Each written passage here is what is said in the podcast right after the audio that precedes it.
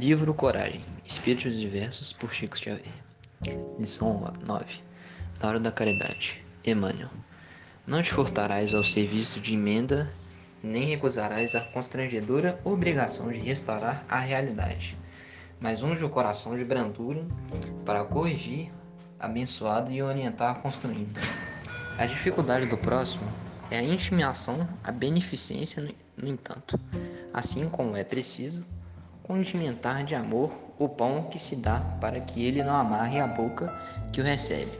É dispensável também temperar de misericórdia o ensinamento que se ministra para que a palavra esclarecedora não perturbe o ouvido que recolhe.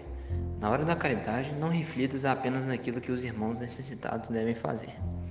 Considerem igualmente aquilo que lhes não foi possível fazer ainda. Coteje as suas oportunidades com as deles Quantos atravessaram a infância sem a refeição de horário certo?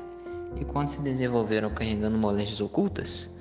Quantos suspiraram em vão pela riqueza do alfabeto, de sendo escravizados a tarefas de sacrifício? E quantos outros cresceram em antros de sombra, sob as hipóteses da viciação e do crime? Quantos desejaram ser bons e foram arrastados à delinquência no instante, justo em que um anseio da retidão lhes aflorava na consciência? E quanto foram colhidos no chofre nos processos obsessivos que os impeliam às, a resvaladouros fatais. Soma tuas facilidades e revisa as, as bênçãos que usufruis. Enumera as vantagens e os tesouros de afeto que te coroam uns dias e socorre aos companheiros. Desfalece-te da estrada, buscando soerguê-los ao teu nível de entendimento e conforto.